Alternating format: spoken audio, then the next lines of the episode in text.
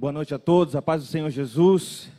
Abra sua Bíblia comigo em Apocalipse 3, versículo 14 em diante. Diz assim: Ao anjo da igreja em Laodiceia, escreva: Essas são as palavras do Amém, a testemunha fiel e verdadeira, o soberano da criação de Deus. Conheça as suas obras. Sei que você não é frio e nem quente. Melhor seria que você fosse frio ou quente. Assim, porque você é morno, não é frio nem quente, estou a ponto de vomitá-la da minha boca. Você diz: Estou rico, adquiri riquezas e não preciso de nada. Não reconhece, porém, que é miserável, digna de compaixão, pobre, cega e que está nu. Vou dar-lhe um conselho: compre de mim ouro refinado, e você se tornará rico. Compre roupas brancas e vista-se para cobrir a vergonha da sua nudez. E compre colírio para ungir os seus olhos e poder enxergar. Repreendo e disciplino aquele que amo. Por isso, seja diligente e arrependa-se. Eis que estou à porta e bato. Se alguém ouvir a minha voz e abrir a porta, entrarei e cearei com ele e ele comigo. E ao vencedor darei o direito de sentar-se comigo em meu trono, assim como eu também venci e sentei-me com meu Pai em meu trono. Aquele que tem ouvidos, ouça o que o Espírito diz às igrejas. Amém? Que o Senhor possa falar a ao nosso coração nesse momento. Essa é uma das cartas direcionadas às sete, às sete igrejas. As sete igrejas que foi comissionada através de Jesus a João, o apóstolo, que estava preso na ilha de Pátimos. João estava preso porque ele estava anunciando a mensagem de salvação João estava preso porque ele estava anunciando que Cristo salva, o Cristo ressurreto, o Cristo vitorioso. E logo no início do, do de, de Apocalipse, no capítulo 1, a partir do versículo 10, a Bíblia diz que no dia do Senhor, o próprio Jesus ressurreto surge diante de João, e ali tem uma descrição maravilhosa a respeito de Jesus o Jesus vitorioso. É lá que está escrito que os cabelos de Jesus são brancos como a neve. Lá que dos olhos de Jesus existia uma chama. A voz de Jesus era um som de, como um som de muitas águas. É de lá que fala que da boca do Senhor saiu uma espada. É de lá que fala que Jesus agora, os seus pés não estão mais cravados na cruz, mas os seus pés são como um latão reluzente é a descrição do Jesus vitorioso, do Jesus que vive. João começa a escrever aquilo que o próprio Jesus estava querendo dizer para a igreja do Senhor daquele tempo. Então, João começa a escrever cartas direcionadas a algumas igrejas da Ásia Menor, e essas igrejas são sete igrejas, e Laodiceia, que nós acabamos de ler, é a sétima igreja, depois de Esmirna, Pérgamo, Tiatira, Sardes, Filadélfia, Laodiceia, recebe uma carta do Senhor. Ao contrário de todas as outras cartas, ao contrário de todas as outras igrejas que recebiam essa carta, direcionada do próprio Jesus para aquela comunidade, para aquela igreja, Laodiceia é a única carta que não recebe nenhum tipo de elogio. As outras cartas, Jesus sempre reconhecia o esforço, a dedicação, o zelo, o compromisso em tentar permanecer com o Evangelho. Mas Laodiceia não tem do que se falar de bom. Jesus não alivia, as palavras de Jesus são palavras fortes para a igreja de Laodiceia. Não tem sequer um elogio, não tem sequer algo que, de bom da igreja que Jesus ressalte. Jesus já começa dizendo, o Amém está dizendo: conheço as suas obras. sei daquilo que está sendo feito, sei o que vocês estão fazendo. Jesus começa a confrontar aquela igreja, aquilo que a igreja tinha necessidade de melhorar.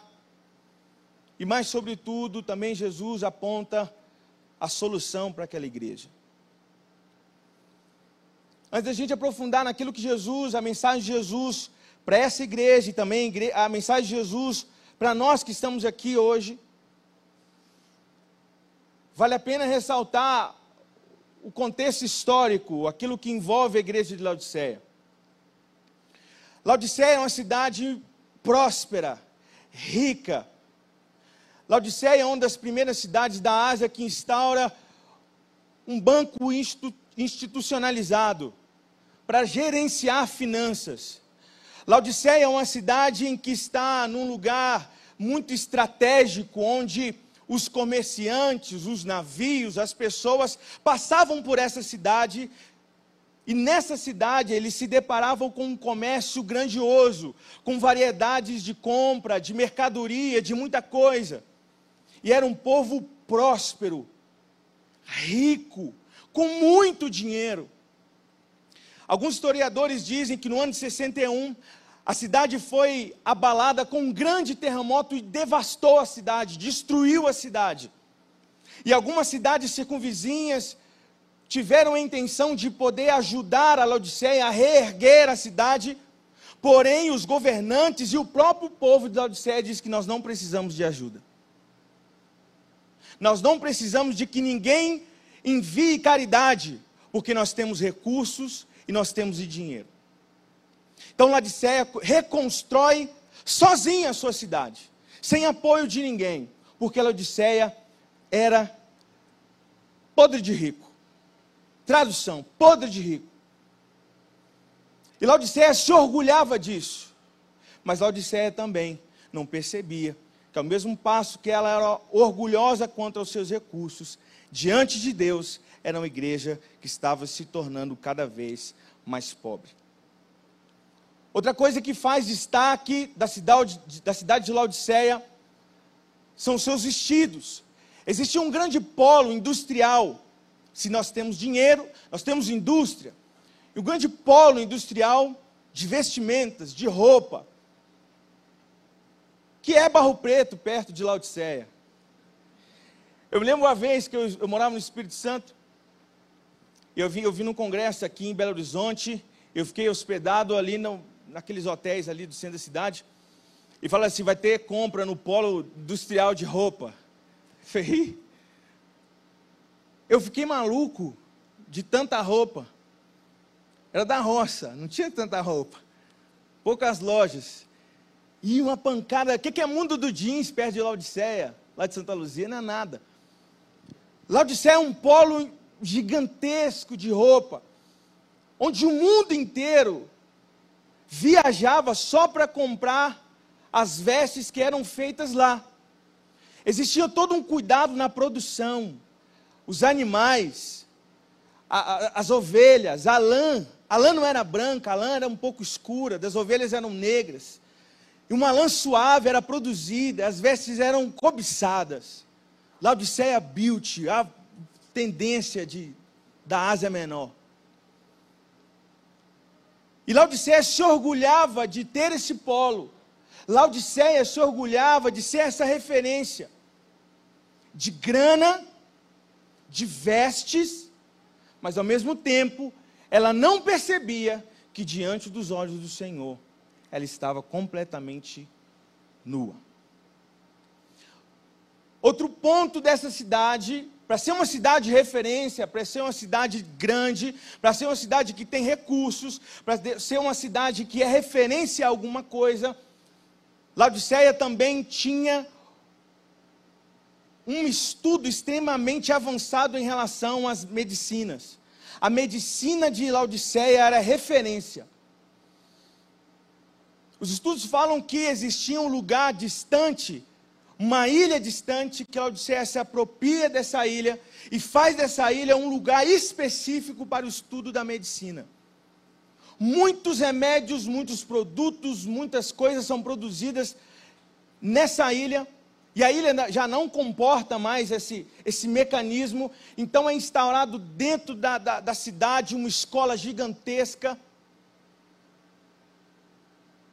E ali é produzido centenas e centenas de produtos, e dentre esses produtos, dois se destacam: um óleo para os ouvidos e colírio para os olhos.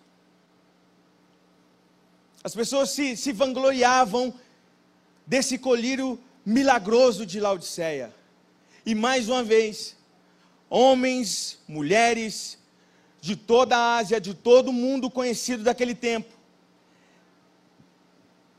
se batem, lutam para que possam adquirir.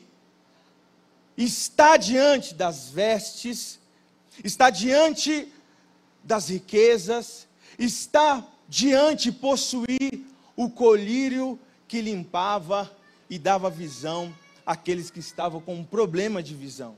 Mas ao mesmo tempo que Laodiceia também se orgulhava de tudo isso, se orgulhava da sua grana, mas diante dos olhos do Senhor, ela era pobre. Ela se orgulhava das suas vestes, dos seus vestidos, da sua produção, da sua lã cara, do seu processo é, é, de produção, das suas roupas. Mas diante dos olhos do Senhor, ela estava nua. Se orgulhava também do colírio, mas diante dos olhos do Senhor, essa cidade era completamente cega de forma espiritual. O interessante é que Jesus vai fazer uso desses orgulhos de Laodiceia para poder justamente apontar a real situação, apontar a realidade espiritual daquela igreja. Que vale a pena lembrar que essa carta não está direcionada ao prefeito de Laodiceia. Essa carta está sendo direcionada ao anjo da igreja ao pastor da igreja, ao líder da igreja, ao cabeça da igreja naquela cidade.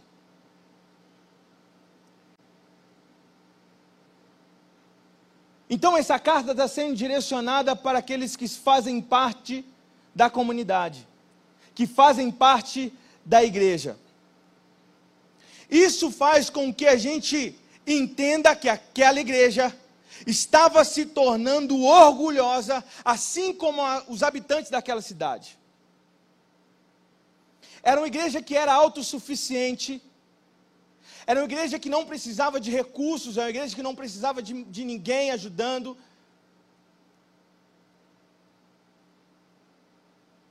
Era uma igreja que simplesmente se sustentava. Obviamente que nem sempre foi assim, quando Paulo escreve em Colossenses, no versículo 4, 17, ele diz assim: Digam a Arquipo que cuide de cumprir o ministério que você recebeu ao Senhor. São palavras de Paulo. Arquipo era o pastor, o primeiro pastor instaurado em Laodiceia. E aqui mesmo, 30 anos antes de que essa carta de Apocalipse fosse escrito. Paulo está dando a letra para o governante ou para o líder, para aquele que estava direcionando a igreja em Laodiceia. Ele está dizendo: Arquipo, tome cuidado, se ligue em cumprir o evangelho que você recebeu. Não se desvie daquilo que você ouviu da minha própria boca. Tome cuidado, porque o orgulho está chegando dentro da igreja. Tome cuidado para que você não se envaideça. E perceba que vocês estão ricos. Não se envaideça por causa das suas vestes. Não se envaideça por causa dos seus colírios. Mas antes se atente à mensagem do Evangelho, do puro Evangelho. É isso que Paulo está dizendo a ele cumpra o evangelho que você recebeu. Isso nos vai dar a entender do caminho que Laodiceia estava entrando. E aí nós vamos ver aquilo que Jesus diz a essa igreja, o que Jesus está querendo nos ensinar nessa noite. Sobre Laodiceia, nós sabemos que é uma cidade muito grande. Sabemos que é uma cidade próspera. Sabemos que são feras em produzir vestes e roupas. E os seus colírios são milagrosos. O texto vai nos saltar isso. E o versículo 1, acompanha comigo, diz assim: Ao anjo da igreja em Laodiceia, como eu disse, ao líder, ao pastor, ao responsável. Essas são as palavras do Amém, a testemunha fiel e verdadeira, o soberano da criação de Deus. É Jesus quem está falando.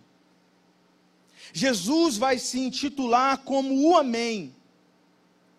O Amém está falando. Nos textos de, de Isaías, no capítulo 65, o texto original também se refere a Deus como Deus do Amém, que é traduzido como o Deus da verdade. O Deus que pronuncia a verdade. E tudo que sai, tudo que procede da boca desse Deus é confiável e verdadeiro. O que Jesus está dizendo o Deus da verdade está falando com vocês. O Deus que conhece profundamente todos vocês está falando agora. Aqueles que me ouvem, aqueles que me escutam, podem ter a certeza e a convicção de que tudo o que está sendo dito, tudo o que está sendo falado, de todas as acusações, de tudo que está sendo proferido, pode acreditar, porque é verdade mais para frente nós vamos compreender que isso, a respeito de Jesus, é de fato. Porque ele não é homem para mentir, nem filho do homem para que possa se arrepender. Então Jesus está falando acerca dele mesmo. Eu, o Jesus da verdade, eu, Jesus, que sei daquilo que estou falando. E igreja de Laodiceia, podem acreditar Acreditem nessas palavras que eu vou acabar de dizer, que eu vou proferir a vocês. Tenham consciência de que tudo isso é verdadeiro. E ele fala: Conheço as suas obras, sei que você não é frio e nem quente. Melhor seria que você fosse frio ou quente. Assim, porque você é morno, não é frio nem quente, estou a ponto de vomitá-lo da minha boca. Versículo 15 e 16. Jesus já começa com a acusação. Jesus, como eu disse, ele não tem elogio, não tem algo de bom para poder dizer a essa igreja. Ele fala: eu, eu sei o que vocês fizeram no verão passado, eu conheço as suas obras, eu sei a respeito de vocês porque eu sou a testemunha verdadeira.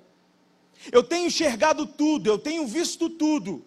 E aquilo que eu tenho visto, eu tenho percebido que vocês não são quentes e vocês não são frios. E porque vocês não são quentes, vocês não são frios, e vocês são mornos, eu estou a ponto de vomitá-lo da minha boca.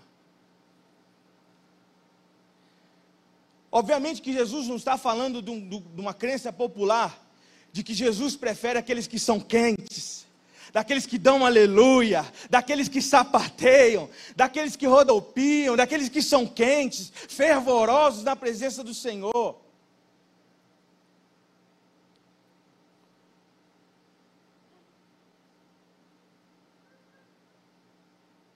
E que Jesus também não está falando a respeito daqueles que estão contidos, dos frios, dos gelados, que não levantam a mão, que não dão glória a Deus, que não falam aleluia. Já ouviu isso? Tem que ser crente quente, cheio do fogo, cheio do Espírito Santo, tem que falar em línguas,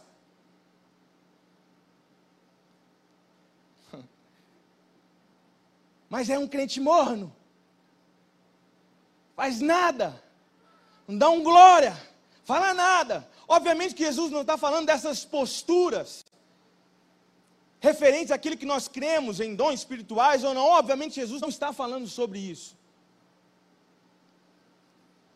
Os historiadores acreditavam que ao redor de Laodiceia existia uma fonte, existiam mágoas, que é a figura que Jesus está usando. Jesus está usando a figura de água, água quente e água fria.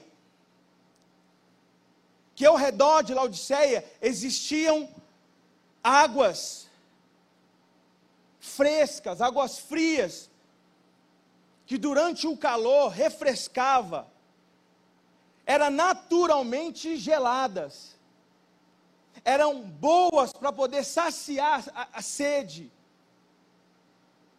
Coisa boa é quando você está com a boca seca, igual estou agora. Bebe uma água gelada. Maravilhoso. Se não está com, com os dentes em dia, vai doer. Mas que é bom é. E as águas quentes que Jesus está se referindo, acreditava-se, os historiadores, que existiam águas termais no território de Laodiceia. E como a medicina era altamente avançada, eles usavam dessas águas termais para oferecer cura para o povo.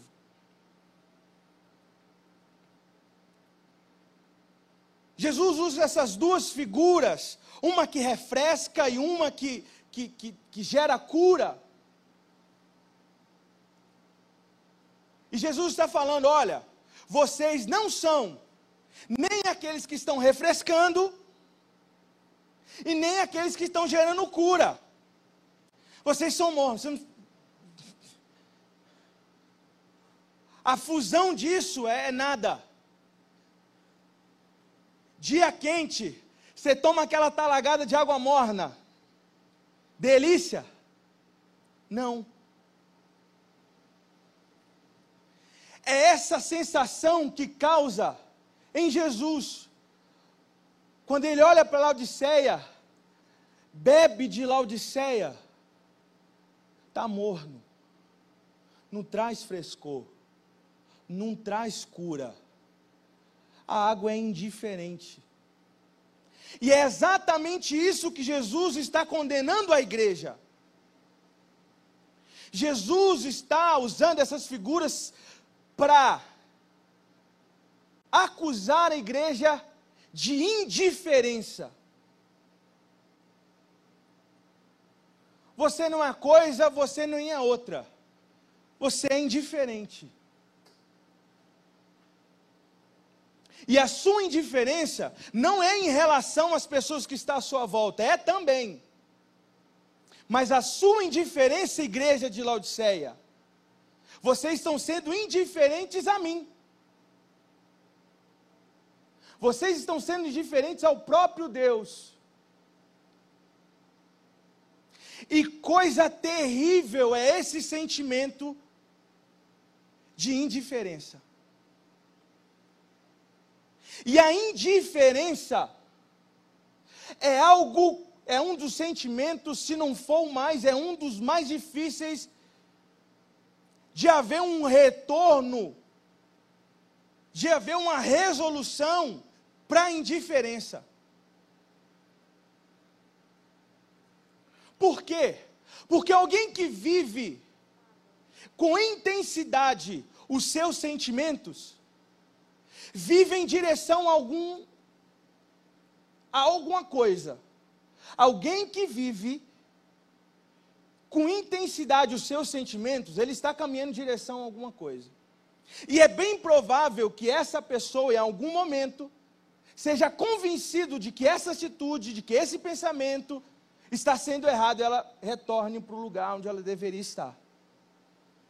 Porque ela está sendo quente ou ela está sendo fria? Ela está, ela está indo para algum lugar.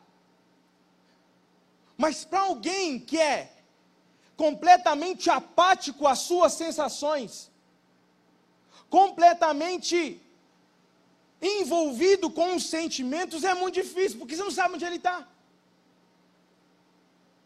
Você não sabe o que ele está fazendo, você não sabe o que ele está pensando.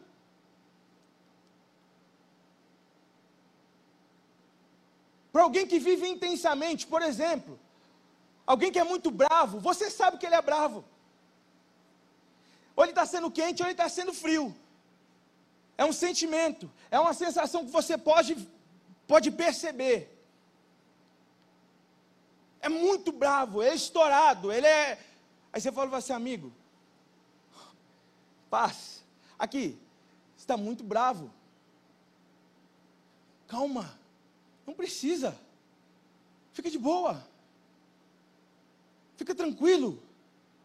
A chance dessa pessoa falar assim, é mesmo. E ela perceber que a sua atitude está sendo uma atitude de raiva, de explosão, e ela poder vir para o caminho de tranquilidade, é muito maior daquela pessoa que você não sabe o que ela está pensando.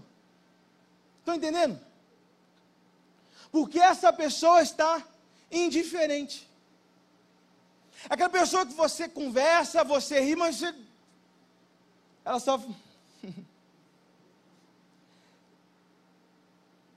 É uma pessoa indiferente ao que está acontecendo, é uma pessoa que não produz reação, é uma pessoa que não produz esboço, é uma pessoa que não produz movimento, é uma pessoa que não. É uma pessoa que não é. Esse é o indiferente. O indiferente é aquele que não se comunica com aquilo que está ao redor.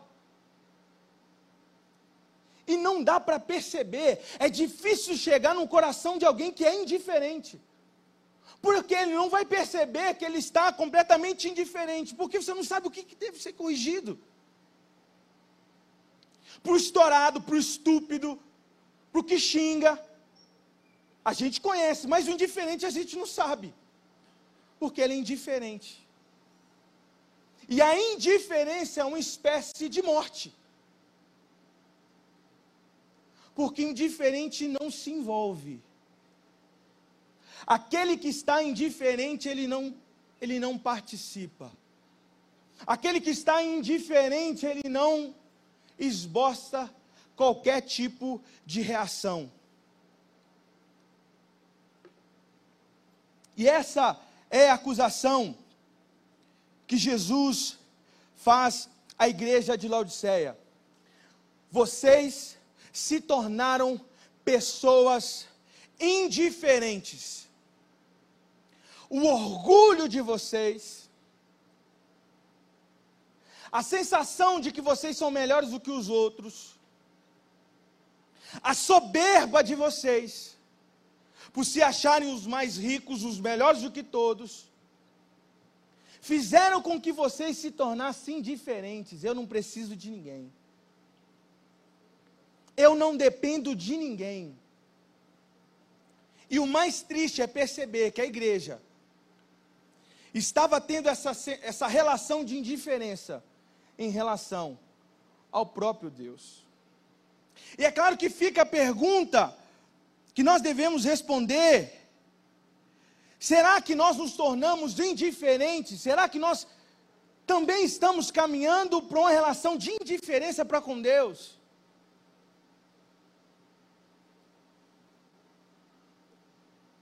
Será que eu me tornei completamente aéreo a tudo que está sendo, tá, tá sendo vivido, tudo que está acontecendo?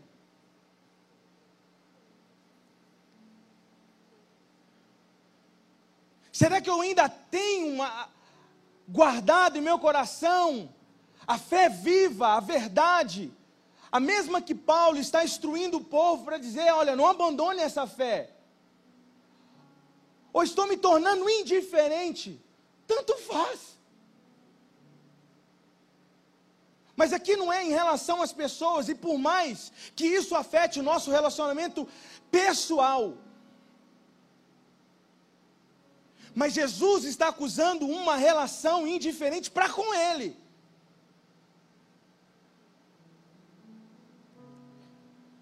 E a pergunta que fica é: será que nós não estamos nos tornando indiferentes em relação a esse evangelho, a essa verdade, a essa graça, a esse amor? Estamos vivendo de forma para onde for tá bom. Será que nós não abandonamos esse evangelho para vivermos o evangelho convencional?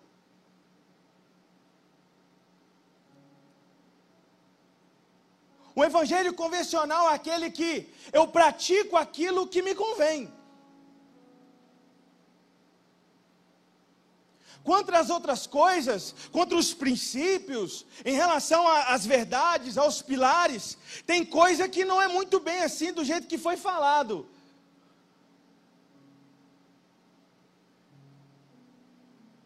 E eu me torno alguém que vai fazendo, vivendo de forma indiferente alheio. A indiferença vai fazer com que eu simplesmente cumpra os rituais que me é proposto. Eu cumpro o ritual de ir aos cultos, eu cumpro o ritual de ler a Bíblia, eu cumpro o ritual de levantar a mão quando me pede para levantar a mão. Eu cumpro o ritual, porque para mim é algo só formal, não é verdadeiro. E por que a gente pode falar isso? Porque Jesus está falando para a igreja. As reuniões estavam acontecendo, os cultos estavam acontecendo, mas era algo distante, era, era, algo distante, longe. Era algo que era feito de forma indiferente. Sem pessoalidade, sem entrega sem verdade. Em resumo, o que Jesus estava querendo dizer é: antes vocês nem tivessem aceitado a esse Senhor,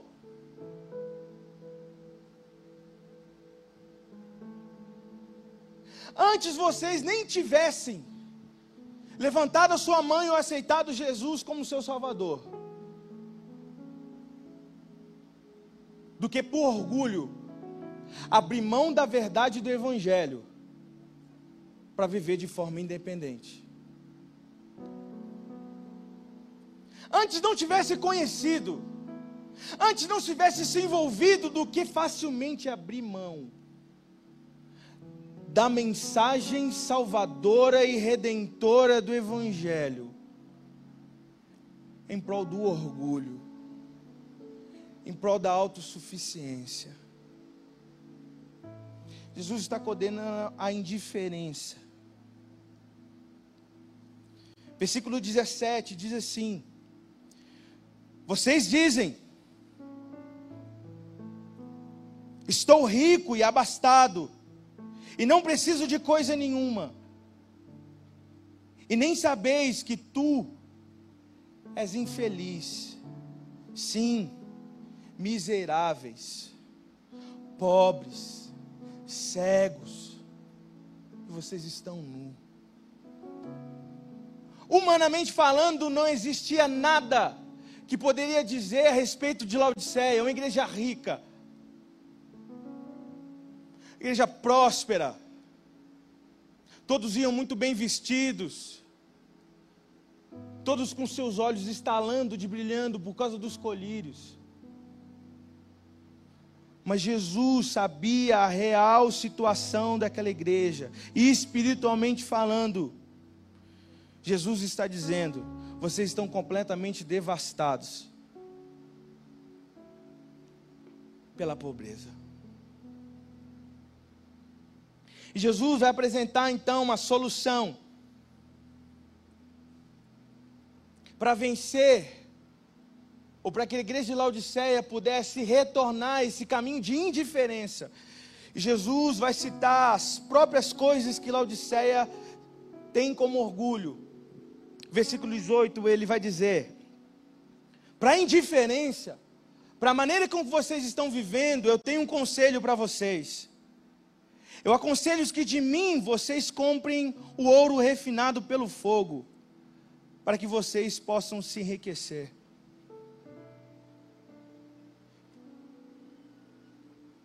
Jesus está dizendo: já que vocês são ricos, já que vocês têm grana, já que vocês têm recursos, compra de mim um ouro puro,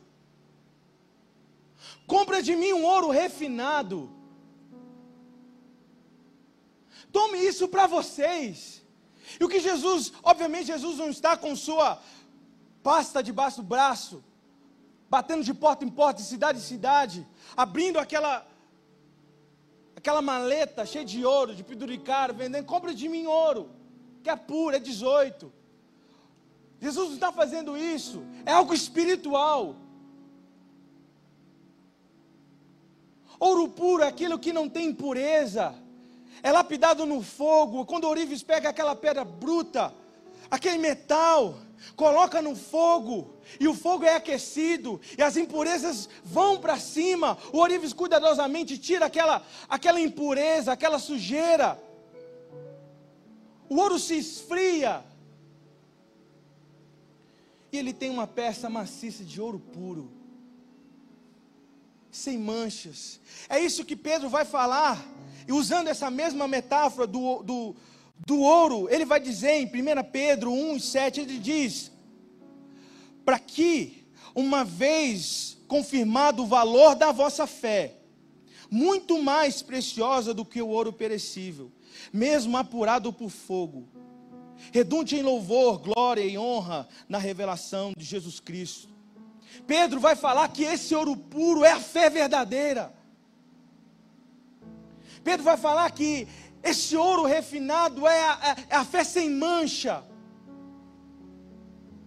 Pedro está falando sobre dificuldades, perseverança, e a única coisa que vai nos manter de pé diante dos desafios da vida é a, a, certeza de que Jesus está vivo e de que Ele é real, de que Ele está disposto a sarar, transformar, renovar, edificar a nossa vida. É essa certeza da nossa fé, que Jesus Cristo não está morto, mas que Ele está vivo e Ele reina para todo sempre. É nisso que cremos. E Jesus está dizendo: com esse recurso que vocês dizem que tem, vocês não podem comprar isso, porque o dinheiro não pode comprar tudo. O dinheiro não compra felicidade, o dinheiro não compra o amor verdadeiro, o, o, dinheiro não compra uma mente sã, o dinheiro não compra um corpo saudável, o dinheiro não consegue comprar uma amizade verdadeira. E se a única coisa que nós tivemos para enfrentar nesse mundo. For as nossas riquezas, nós estamos completamente perdidos, porque o, o que nós precisamos é da fé refinada como ouro para enfrentar os desafios, os dilemas, as, as complexidades da vivência em comunidade. O que nós precisamos é da fé pura, para quando nos enfrentarmos com heresia frente a nós, e nós vamos rebater e dizer: não porque a minha fé é uma fé pura, a minha fé é uma fé refinada com fogo, e Jesus está dizendo: a única forma de vocês se tornarem ricos é retornando ao caminho da fé que vocês perderam. Jesus vai falar das roupas, ainda no versículo 18, ele diz: Aconselho que de mim compre ouro refinado, para que te enriqueças, e vestes brancas, para que você se vista, a fim de que não seja manifesta a vergonha da sua nudez. Algo que eles estavam se vangloriando. E Jesus está dizendo, espiritualmente falando, vocês estão completamente nus. E eu aconselho você usar esses recursos que vocês dizem que tem para comprar vestes, a fim que eu possa cobrir a alma podre e imunda de vocês.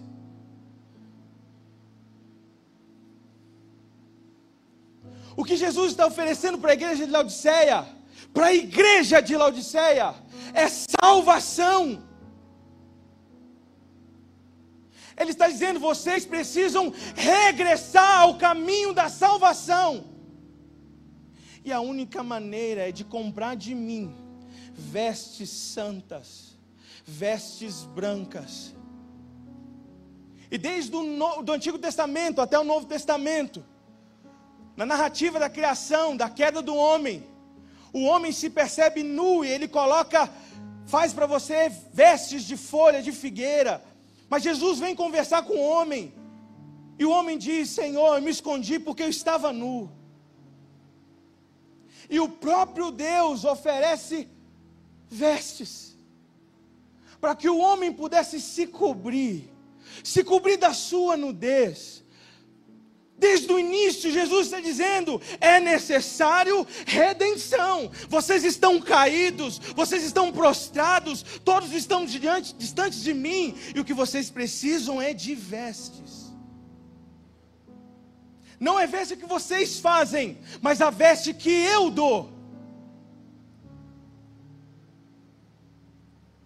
Lucas no capítulo 15, vem um filho pródigo,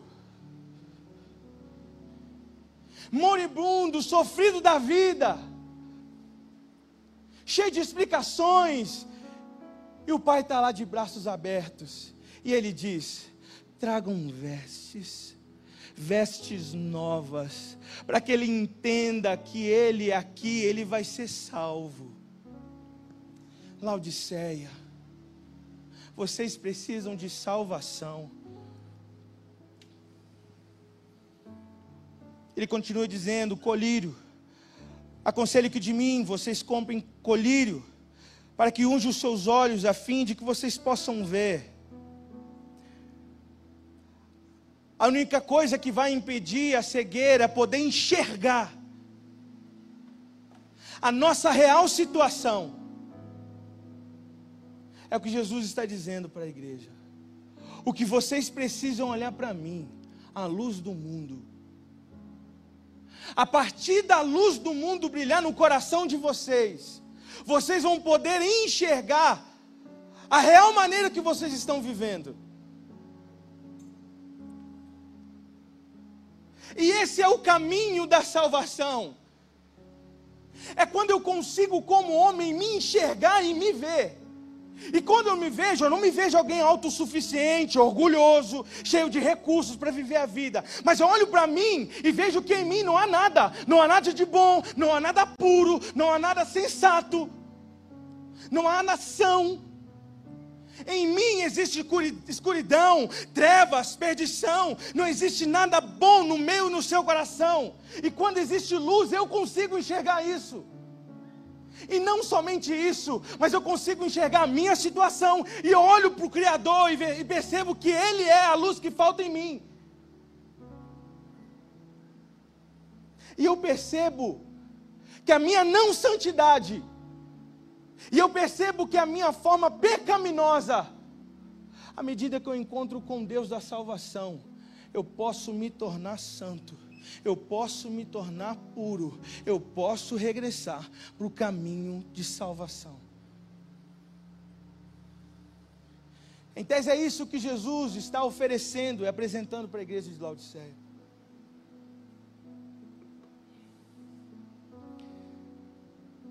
Para que a igreja de Laodiceia pudesse ver a plenitude e sair da indiferença. Versículo 19 diz: Eu repreendo, disciplino aquele que eu amo. Se pois zeloso e arrependa-te. Essa é uma citação de Provérbios 13, 12 que diz: Pois o Senhor disciplina quem Ele ama, assim como o pai faz com o filho, a quem deseja o bem. O texto de Provérbios está falando do amor ágape o Senhor, o Deus Todo-Poderoso, ama de forma salvadora. Mas aquilo que Jesus usa no texto, o amor que Jesus está usando no texto, e dizendo que Ele repreende, que Ele cuida, aquele que ama,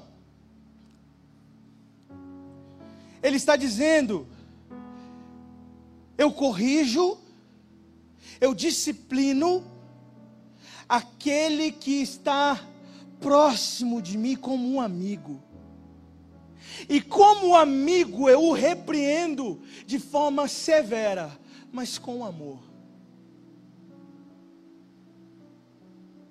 Jesus é esse que está se colocando diante da igreja de Laodiceia dizendo: Eu só estou repreendendo vocês porque os amo, porque tenho uma afeição com vocês eu tenho uma proximidade com vocês. E aí vale a pena a gente pensar em que tipo de amizade nós estamos vivendo, ou de que tipo de amizade nós estamos mantendo. Se é uma amizade que concorda com as nossas atitudes, com as nossas imperfeições, e que intensifica o que há de ruim dentro de, de, de nós, a pôr para fora, ou nós estamos vivenciando uma amizade que tem nos confrontado, que tem apontado o erro, que tem, que tem falado ao nosso coração dizendo: você está errado.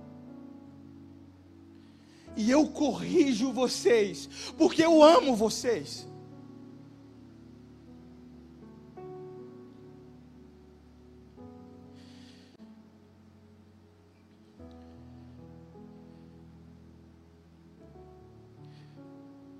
Versículo 20, para a gente caminhar para encerrar.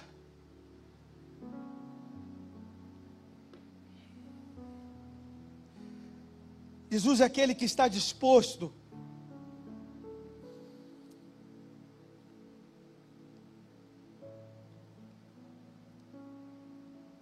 a olhar para nós e nos apontar um caminho diferente. No versículo 20 ele diz: Eis que estou à porta e bato. Se alguém ouvir a minha voz e abrir a porta, entrarei em sua casa, cearei com ele e ele comigo.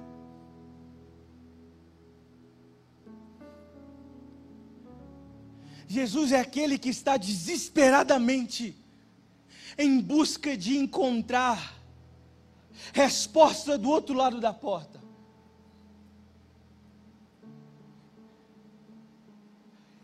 É desejo de Jesus estar presente. É desejo de Jesus estar insistindo, batendo.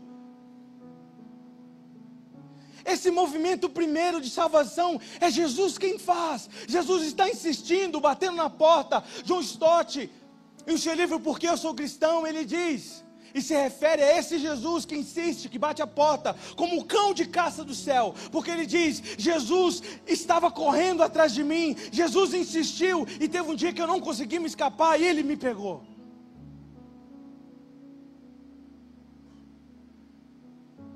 Jesus é esse que está batendo e insistindo para que haja salvação, para que haja reconciliação, para que haja retorno. E versículo 20, na parte final, ele diz: Se alguém ouvir a minha voz e abrir a porta,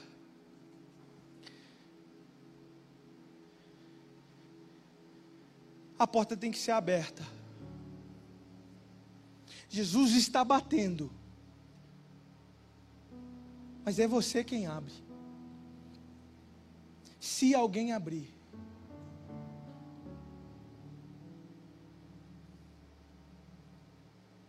abrir ou não vai dizer muito do real estado que nós estamos.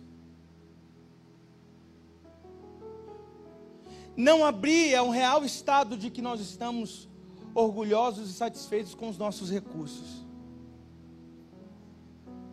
Mas quando nós abrimos, nós reconhecemos que nós estamos pobres, que nós somos cegos, que nós somos nus e que nós somos miseráveis.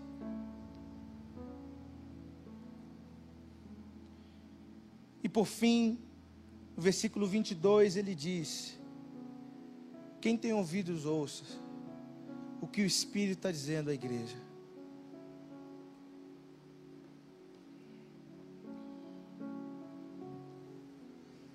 Jesus está dizendo a você que me escuta nesse momento, agora, nesse culto de sábado,